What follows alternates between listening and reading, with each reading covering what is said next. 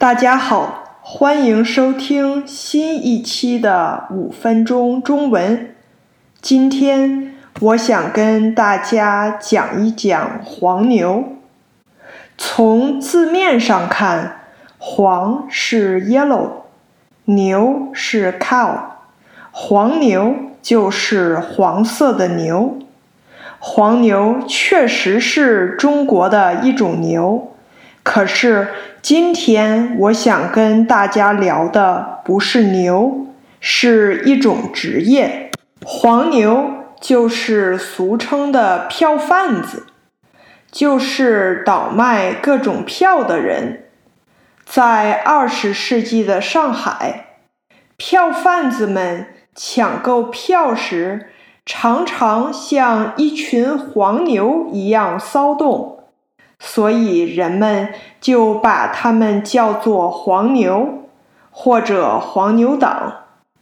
不过，黄牛不只倒卖票，还倒卖其他东西。在市场中，黄牛们用正常的价格大量购买人们需要的商品，比如新的电子产品或者活动门票。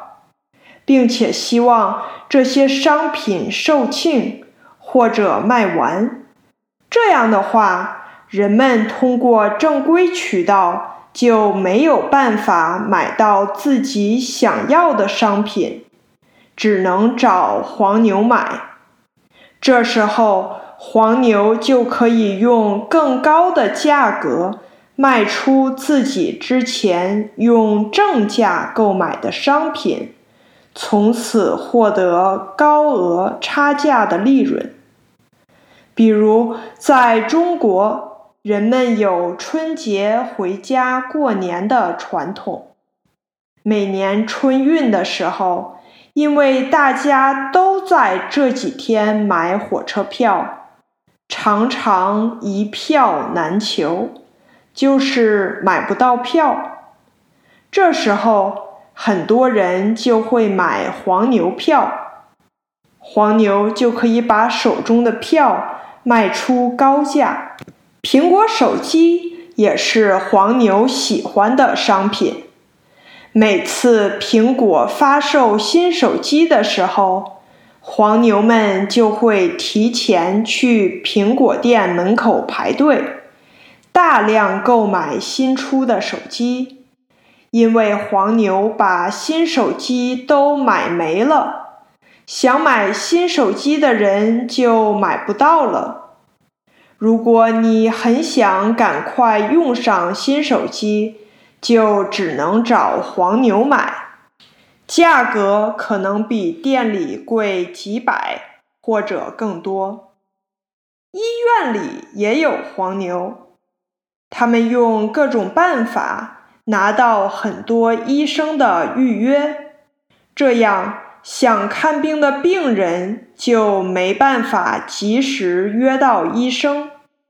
如果想早点看上医生，就只能从黄牛那儿购买预约。越有名的医生，越难约上的医生，黄牛的价格也就更贵。演唱会也一样，有的很火的演唱会很难抢到票，没有抢到票的粉丝就只能加价从黄牛那儿买票。美国一些有名的二手票网站，比如 StubHub，就是二手黄牛票的平台。不过，黄牛也不是每次都会成功，比如今年的 iPhone 14手机，中国的黄牛们以为会像以前一样供不应求，就是大家都想买 iPhone 14，但是买不到，黄牛们买了大量的 iPhone 14，却发现卖不出去了。别说加价了，反而要比他们买的价格低几百才有人买，所以这次黄牛亏了。你听说过黄牛吗？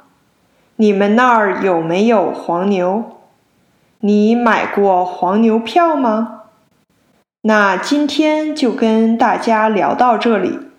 如果你喜欢这期节目，请帮我订阅、点赞、分享。感谢您的收听，我们下周再见。